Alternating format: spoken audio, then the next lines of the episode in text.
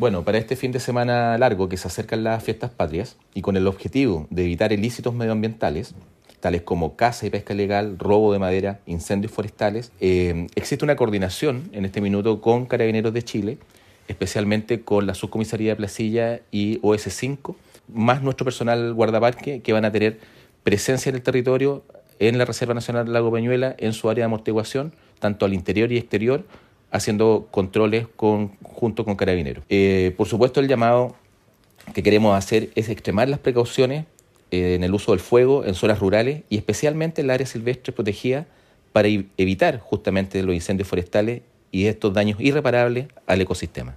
Recomendaciones asado seguro.